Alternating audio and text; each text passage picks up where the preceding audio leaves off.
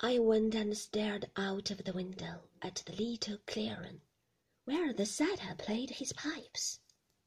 The rhododendrons were all over now. They would not bloom again for another year. The tall shrubs looked dark and drab now that the color had gone. A fog was rolling up from the sea, and I could not see the woods beyond the bank. It was very hot, very oppressive. I could imagine our guests last night saying to one another, What a good thing this fog kept up for yesterday. We should never have seen the fireworks. I went out of the morning room and through the drawing room to the terrace. The sun had gone in now behind a wall of mist.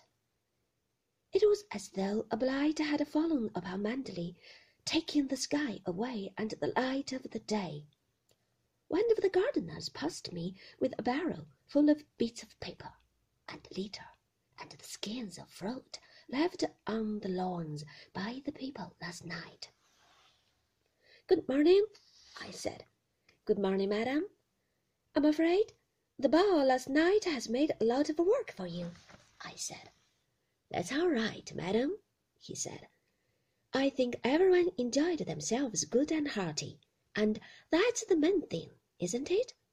Yes, I suppose so, I said.